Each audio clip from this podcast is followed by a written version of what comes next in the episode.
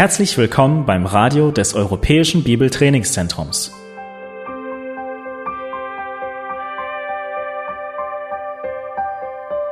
Unser Anliegen ist, dass der folgende Vortrag Sie zum Dienst für unseren Herrn Jesus Christus ermutigt.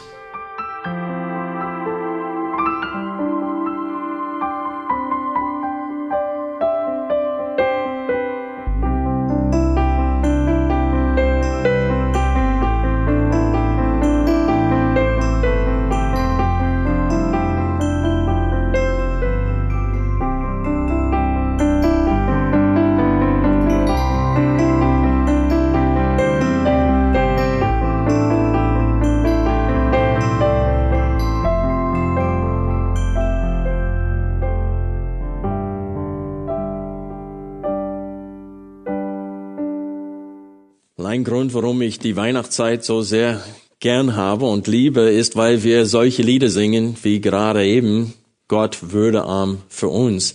Ich liebe dieses Lied.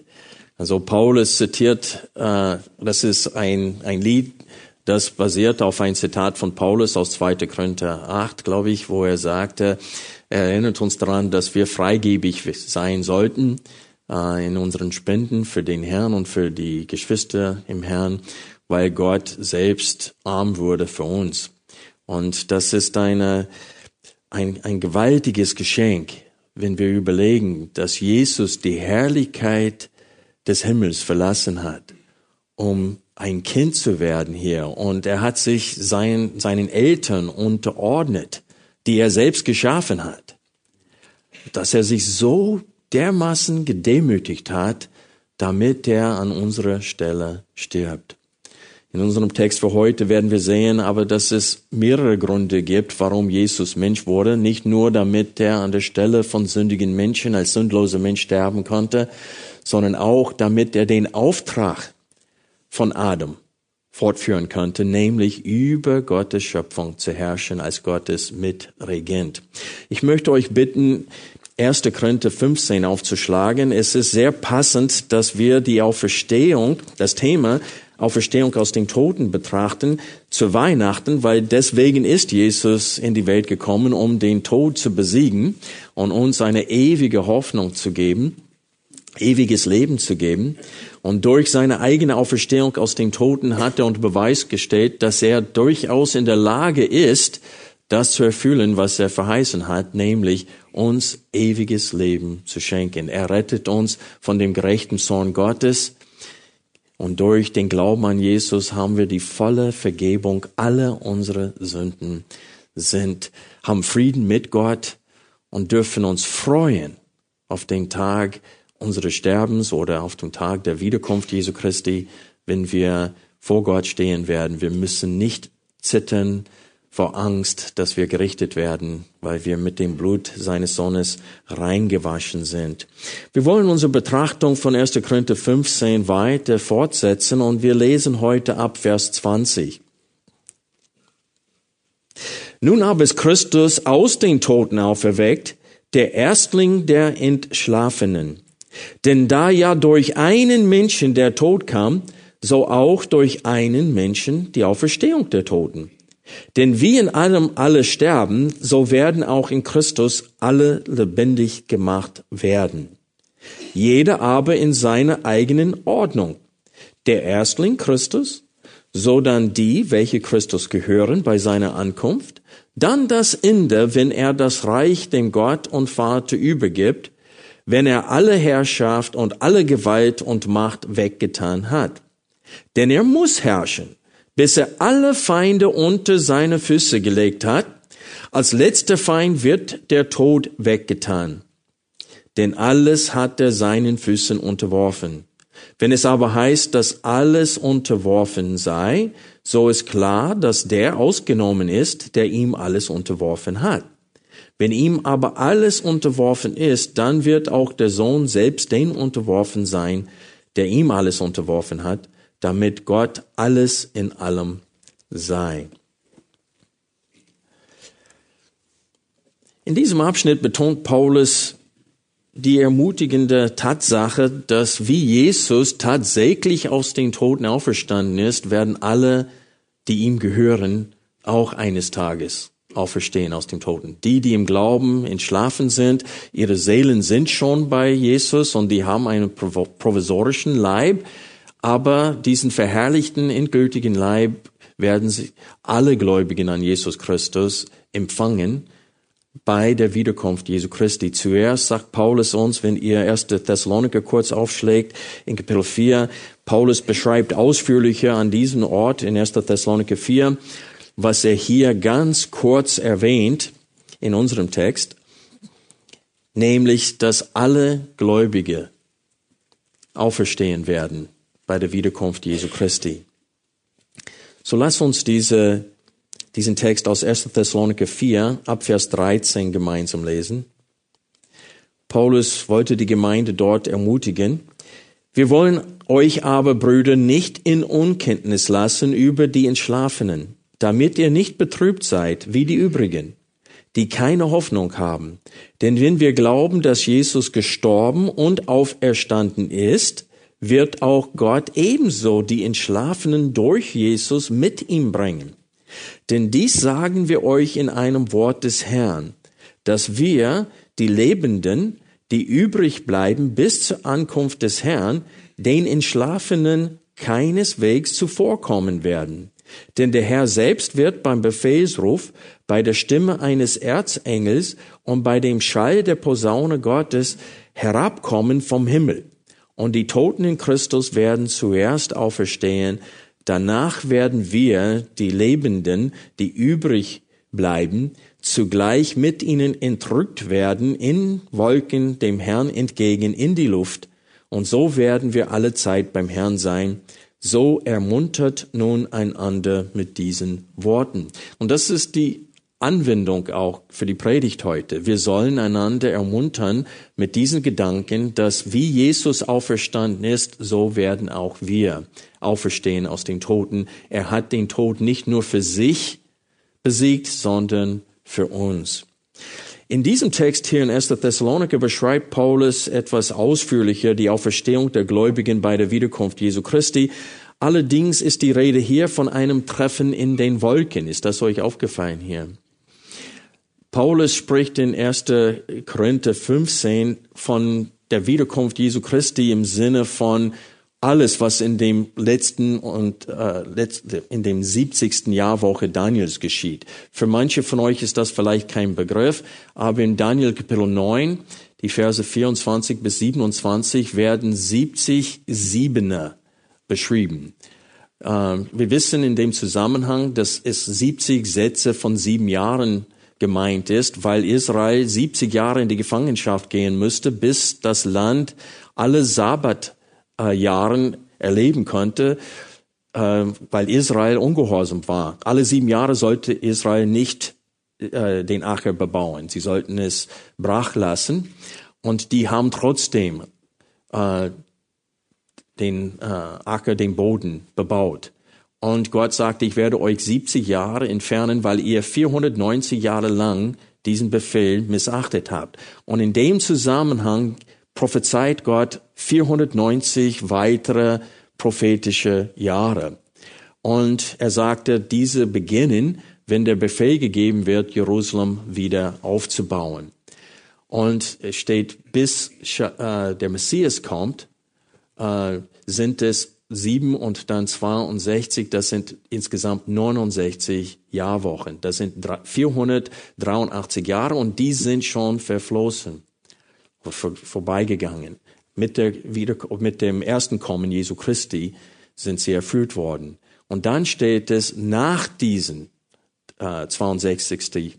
Äh, Jahrwoche, das heißt nach 69 insgesamt, äh, wird, werden zwei Dinge geschehen. Der Messias wird abgeschnitten und da ist der Tod Jesu damit gemeint und die heilige Stadt wird zerstört, noch einmal.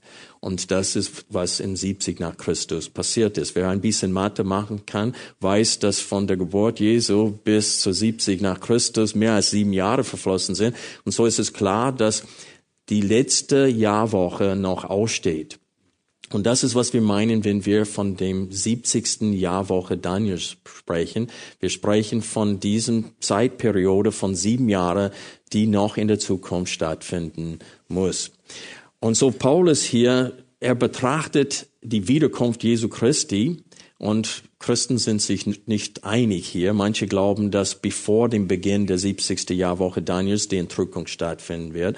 Manche mittendrin und manche ganz am Ende. Für die, die glauben, dass es ganz am Ende ist, ist es kein Problem, wenn Paulus hier von einer Auferstehung in Verbindung mit der Wiederkunft Jesus spricht, weil die glauben, dass wir entrückt werden zu dem Herrn und dann gleich wieder zurückkommen werden mit ihm hier auf Erden. Ich glaube, dass die Entrückung einen Zweck haben sollte, nämlich uns vor dem Zorn Gottes schützen sollte. Und ich glaube, dass fast zum Ende der 70. Jahrwoche, dass da die Entrückung stattfindet, unmittelbar bevor Gott seinen Zorn ausgibt, hier auf Erden, diesem sogenannten Tag des Herrn.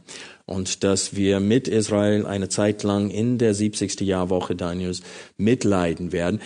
Aber was ich sagen will, ist, dass die Entrückung laut meinem Verständnis der Schrift wird kurz bevor dem Ende dieser 70. Jahrwoche stattfinden.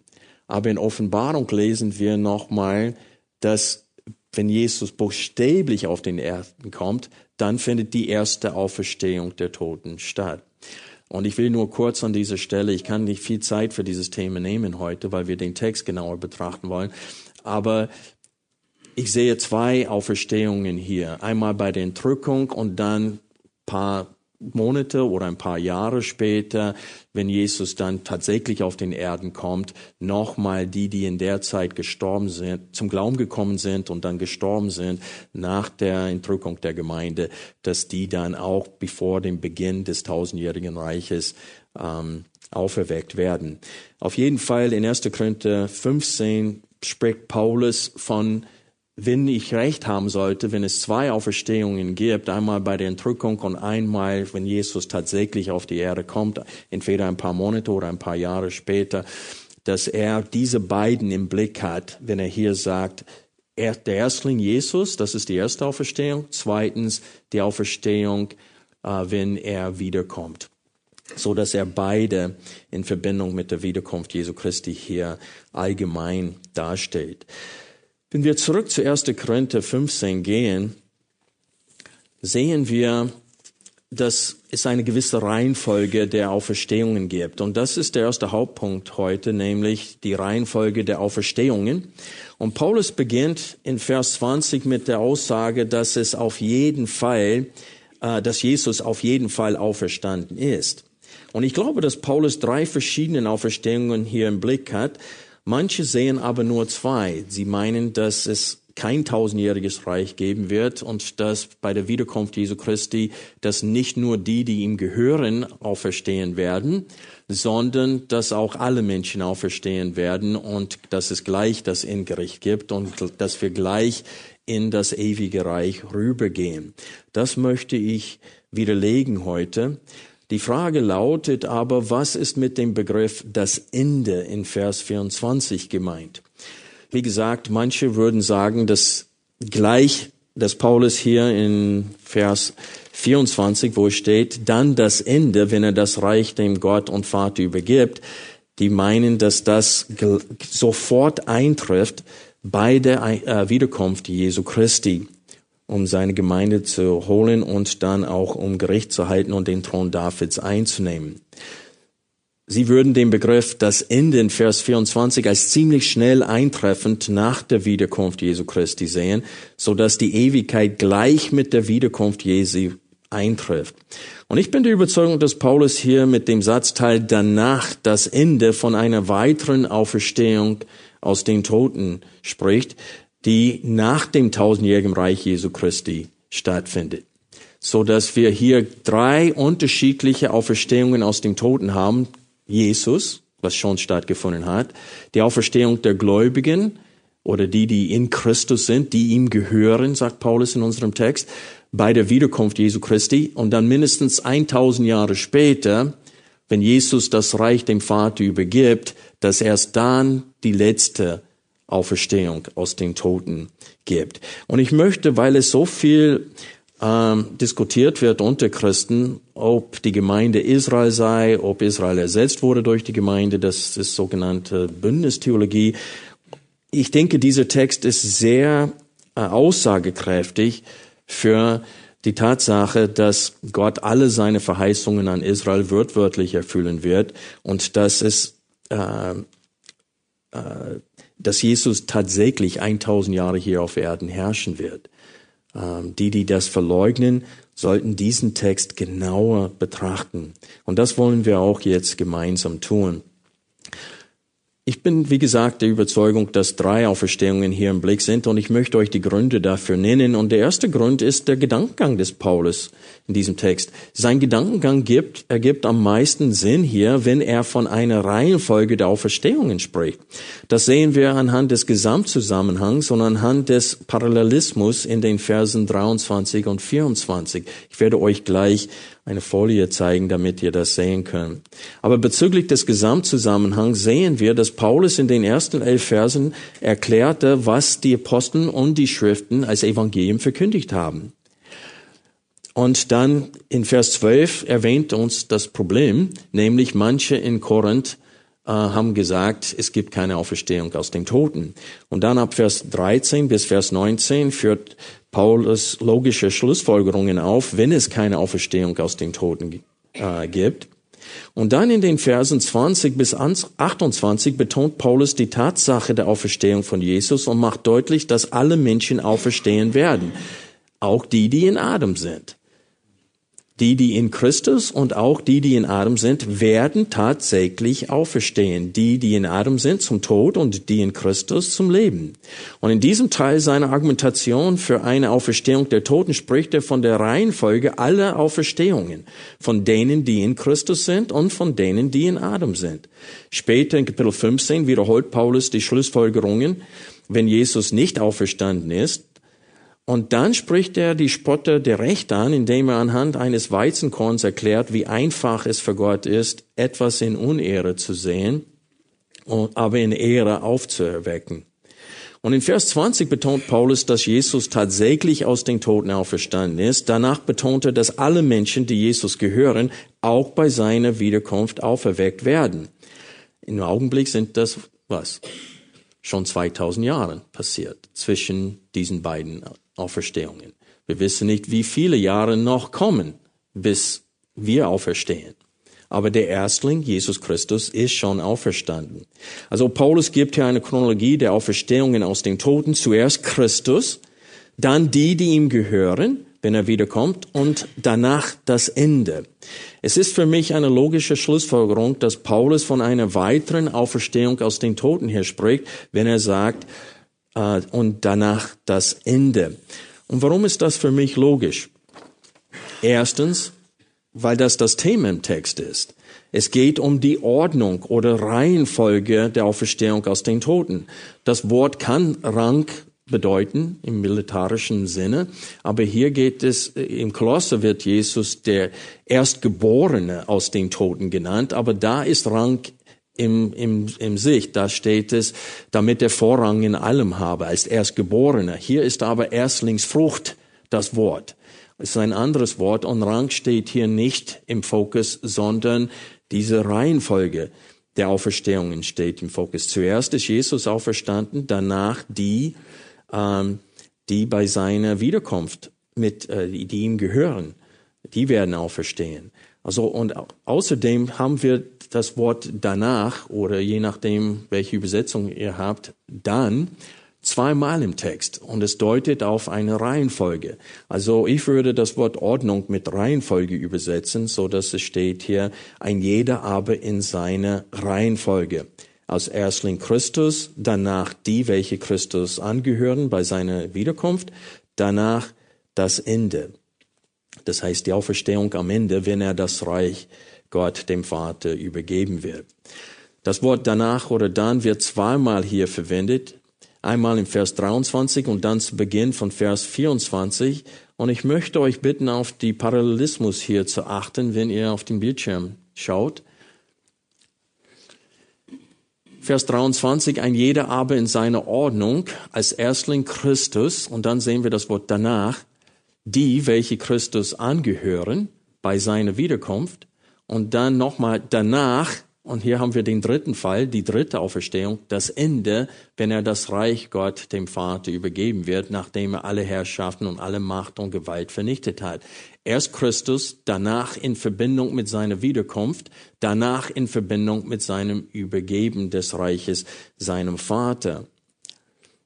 Das Einzige, was in Vers 24 fehlt, ist eine Bestimmung der Personen die nach der Auferstehung derjenigen, die Jesus gehören, auferstehen werden.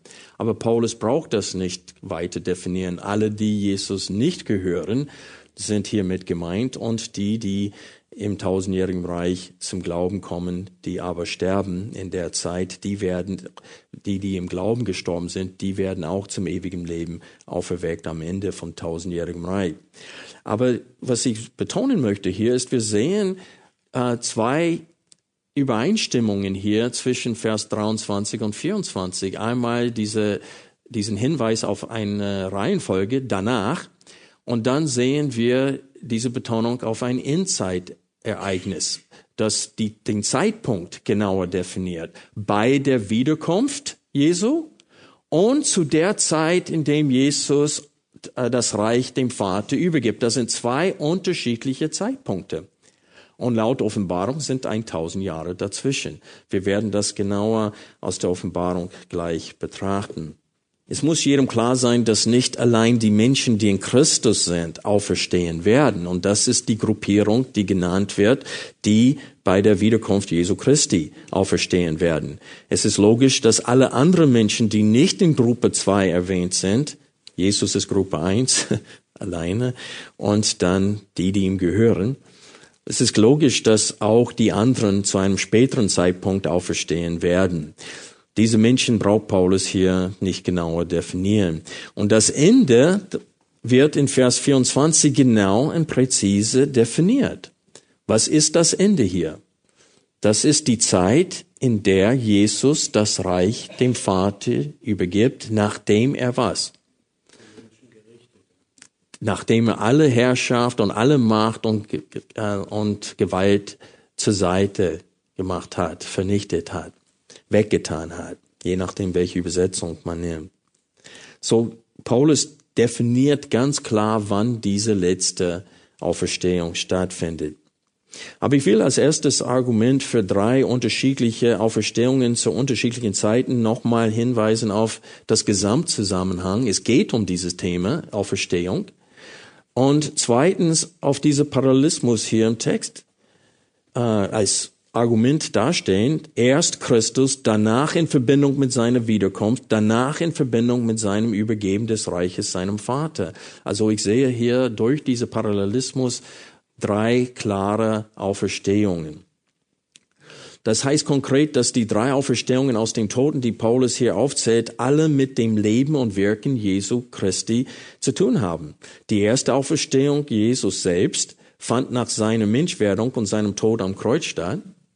Die zweite Auferstehung findet bei der Wiederkunft Jesus statt und die letzte Auferstehung bei der Übergabe des Reiches an den Vater.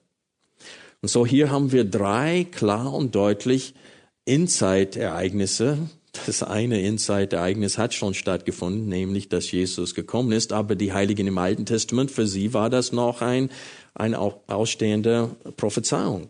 Jetzt will ich noch ein wichtiges Argument bringen, warum ich drei verschiedene Verstehungen hier sehe. Und das ist wegen der Übereinstimmung zwischen der Inside-Lehre im Alten Testament und auch in Offenbarung bezüglich der Chronologie der Ereignisse.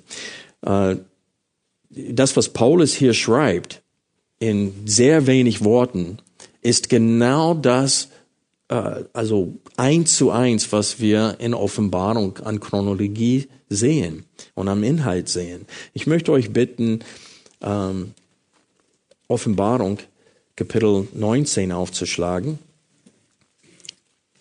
Bevor wir diesen genauer darauf eingehen, möchte ich Vers 25 aus 1. Korinther 15 nochmal vorlesen. Es steht, denn er muss herrschen, bis er alle Feinde unter seine Füße gelegt hat.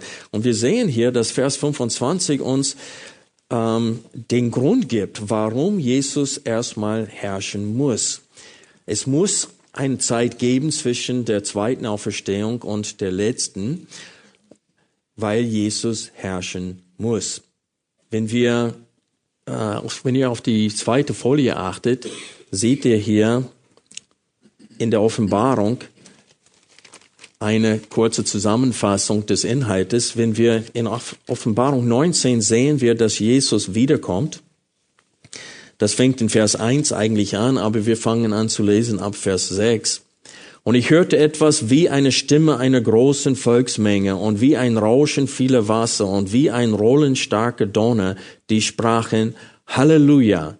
Denn der Herr, unser Gott, der Allmächtige, hat die Herrschaft angetreten. Lasst uns fröhlich sein und jubeln und ihm die Ehre geben, denn die Hochzeit des Lammes ist gekommen und sein Weib hat sich bereit gemacht. Und ihr, und ihr wurde gegeben, dass sie sich kleide in feine Leinwand glänzend rein, denn die feine Leinwand sind die gerechten Taten der Heiligen. Und er spricht zu mir, schreibe, glückselig, die eingeladen sind zum Hochzeitsmahl des Lammes. Und er spricht zu mir, die sind die wahrhaftigen Worte Gottes. Und ich fiel zu seinen Füßen nieder, ihn anzubeten. Und er spricht zu mir, siehe, tu es nicht, ich bin dein Mitknecht und der deiner Brüder, die das Zeugnis Jesu haben. Bete Gott an, denn das Zeugnis Jesu ist der Geist der Weissagung. Vers 11, und ich sah den Himmel geöffnet und siehe ein weißes Pferd und der darauf saß heißt treu und wahrhaftig und er richtet und führt Krieg in Gerechtigkeit. Seine Augen aber sind eine Feuerflamme und auf seinem Haupt sind viele Diademe. Und er trägt einen Namen geschrieben, den niemand kennt als nur er selbst. Und er ist bekleidet mit einem in Blut getauchten Gewand und sein Name heißt das Wort Gottes.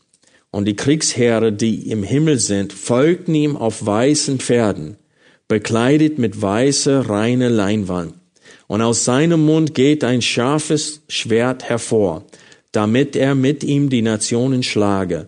Und er wird sie hüten mit eisernem Stab. Und er tritt die Kälte des Weines, des Grimmes, des Zornes Gottes, des Allmächtigen. Und er trägt auf seinem Gewand und an seiner Hüfte einen Namen geschrieben, König der Könige und Herr der Herren. Und wenn wir hier weiterlesen, sehen wir, hier geht es um die Wiederkunft Jesu Christi. Und er besiegt den Antichrist und das Tier. Und die werden sofort bei seiner Wiederkunft in den Feuersee geworfen. Er vernichtet äh, auch die ganze Kriegsheere, die gegen äh, Jerusalem aufgetreten sind, um gegen das Volk Gottes zu kämpfen. Und dann in Kapitel 20 lesen wir von der Bindung Satans, aber auch von dieser Auferstehung, von der Paulus spricht in 1. Korinther 15. Lass uns die ersten sechs Verse von Kapitel 20 gemeinsam lesen.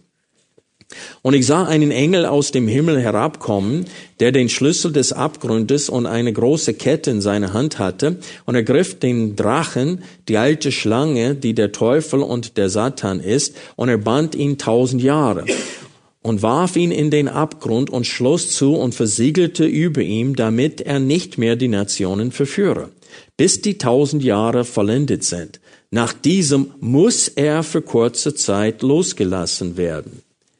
Und ich sah Throne. Und sie setzten sich drauf, und das Gericht wurde ihnen übergeben. Und ich sah die Seelen derer, die um des Zeugnisses Jesu und um des Wortes Gottes willen enthauptet worden waren. Und die, welche das Tier und sein Bild nicht angebetet und das Mahlzeichen nicht an ihre Stirn und an ihre Hand angenommen hatten. Und sie wurden lebendig. Hier ist diese Auferstehung, von der Paulus spricht mit, in Verbindung mit der Wiederkunft Jesu. Und herrschten mit dem Christus tausend Jahre. Die übrigen der Toten wurden nicht lebendig. Das ist eine wichtige Aussage hier. Die übrigen der Toten wurden nicht lebendig. Das heißt zur Zeit der Wiederkunft Jesu. Nur die, die ihm gehören, werden lebendig hier. Genau wie Paulus das beschreibt in ganz wenig Worten in 1. Korinther 15. Vers 6. Glückselig und heilig, wer Teil hat an der ersten Auferstehung. Bei ersten Auferstehung hier meinte unter den Menschen. Der Erstling Jesus steht nicht mehr im Blick hier, sondern die Auferstehung in Verbindung mit der Wiederkunft Jesu Christi. Und dann tausend Jahre später, diesen, diese zweite Auferstehung wird hier beschrieben. In Verbindung mit der Zeit, wo Jesus das äh, Reich seinem Vater übergibt, wie Paulus es beschrieben hat. Glückselig und heilig, wer teilhat an der ersten Auferstehung, über diese hat der zweite Tod keine Macht sondern sie werden Priester Gottes und des Christus sein und mit ihm herrschen die tausend Jahre. Und so wir sehen hier genau eine, eine Bestätigung für eine wortwörtliche Aus, Aus, äh, Auslegung von Paulus, dass es drei verschiedene Auferstehungen gibt. Es steht hier, die übrigen der Toten wurden nicht lebendig. Also das Ende, danach das Ende in 1. Korinther 15, Vers 24 bedeutet eine äh, eine Zeit nach dem tausendjährigen Reich. Wir lesen hier weiter ab Vers 7, Offenbarung 20, Vers 7. Und wenn die tausend Jahre vollendet sind, wird der Satan aus seinem Gefängnis losgelassen werden und wird hinausgehen, die Nationen zu verführen, die an den vier Ecken der Erde sind, den Gog und den Magog, um sie zum Krieg zu versammeln. Deren Zeil ist wie der Sand des Meeres. Und sie zogen herauf auf die Breite der Erde und umzingelten das Heerlager der Heiligen und die geliebten Stadt. Und Feuer kam aus dem Himmel herab und verschlang sie. Und der Teufel, der sie verführte, wurde in den Feuer- und Schwefelsee geworfen, wo sowohl das Tier als auch der falsche Prophet sind. Das heißt, die sind schon tausend Jahre da. Und sie werden Tag und Nacht gepeinigt werden von Ewigkeit zu Ewigkeit. Ich möchte kurz hier anhalten und sagen, dass das erste Mal der Teufel gefasst wird und gebunden wird, es ist eindeutig in der Text, dass das nicht für alle Ewigkeit ist. Das ist nur für eine bestimmte Zeit, für 1000 Jahre. Hier wird es betont, dass das zweite Mal, wenn er gebunden wird, dass es für alle Ewigkeit ist. Und hier verwendet Johannes das Wort Äon zweimal hintereinander und beide Mal, alle beide Male in Mehrzeit. Und auf Griechisch, wenn man betonen wollte, dass das Wort Äon nicht Zeitalter bedeuten sollte, sondern Ewigkeit, es hat diese beide Bedeutungen. Wenn man betonen möchte, dass das Ewigkeit gemeint ist, anstatt ein bestimmtes Zeitalter, wie 1000 Jahre, das ist ein Zeitalter, man könnte das Wort zweimal hintereinander schreiben. Äon, Äon. Aber die andere Möglichkeit ist es, im Mehrzahl zu verwenden. Das bedeutet immer dann Ewigkeit. Und er tut beides hier. Das ist, als ob er das Wort Ewigkeit schreibt und dann zweimal unterzeichnet in der Urschrift. Also die Alpha-Söhne äh, haben kein Bein, auf dem sie stehen können hier. Es ist eindeutig, dass der Teufel ein für alle Mal in dem Feuersee für alle Ewigkeit geworfen wird. Und dann, dann lesen wir ab Vers 11, und ich sah einen großen weißen Thron und den, der darauf saß, vor dessen Angesicht die Erde entfloh und der Himmel, und keine Stätte wurde für sie gefunden. Und ich sah die Toten. Hier kommt die zweite Auferstehung. Und ich sah die Toten, die Großen und die Kleinen, vor dem Thron stehen, und Bücher wurden geöffnet, und ein anderes Buch wurde geöffnet, welches das des Lebens ist. Und die Toten wurden gerichtet nach dem, was in den Büchern geschrieben war, nach ihren Werken. Und das Meer gab die Toten, die in ihm waren, und der Tod und der Hades gaben die Toten, die in ihnen waren, und sie wurden gerichtet ein jeder nach seinen Werken. Und der Tod und der Hades wurden in den Feuersee geworfen. Dies ist der zweite Tod, der Feuersee. Und wenn jemand nicht geschrieben gefunden wurde in dem Buch des Lebens, so wurde er in den Feuersee geworfen. Also wir sehen hier, dass Johannes in der Offenbarung oder Jesus durch Johannes bestätigt das, was Paulus geschrieben hat. Paulus hat mit wenigen Worten geschrieben, der Erstling Christus, danach der Auferstehung von denen, die in Christus sind, die ihm gehören bei seiner Wiederkunft, danach die Auferstehung am Ende, wenn alle auferstehen, gerichtet werden und Jesus herrscht bis zu diesem Zeitpunkt, dann nach diesem großen, diesem Gericht vor dem großen weißen Thron, dann gibt Jesus das Reich dem Vater über. Aber bis dahin, laut 1. Korinther 15, Vers 25, muss Jesus herrschen.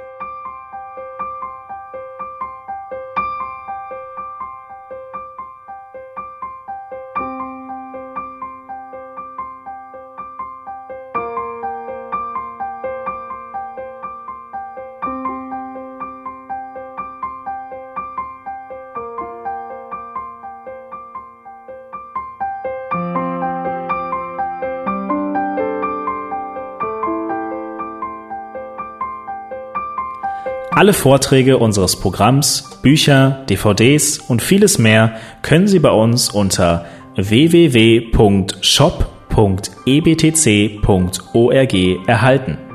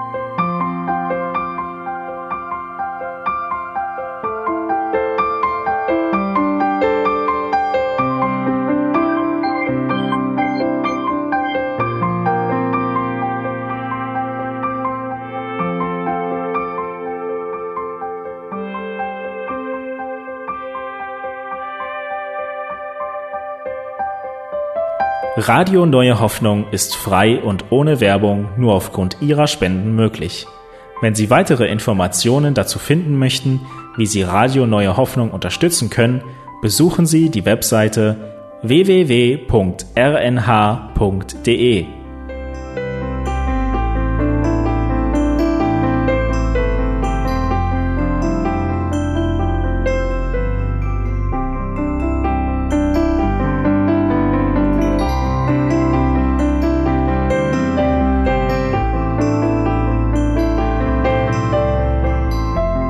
Sendezeiten des EBTCs sind Montag, Mittwoch, Freitag und Samstag jeweils von 10 bis 11 Uhr.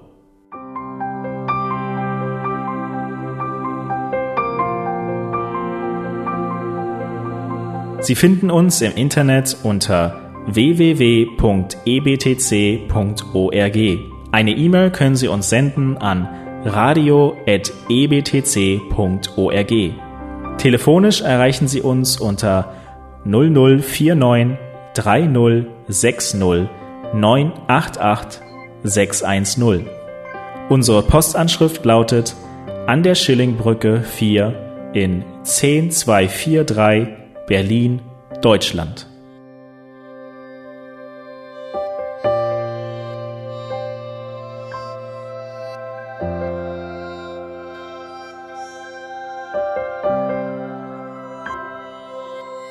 Auf Wiederhören und bis zum nächsten Mal beim EBTC Radio.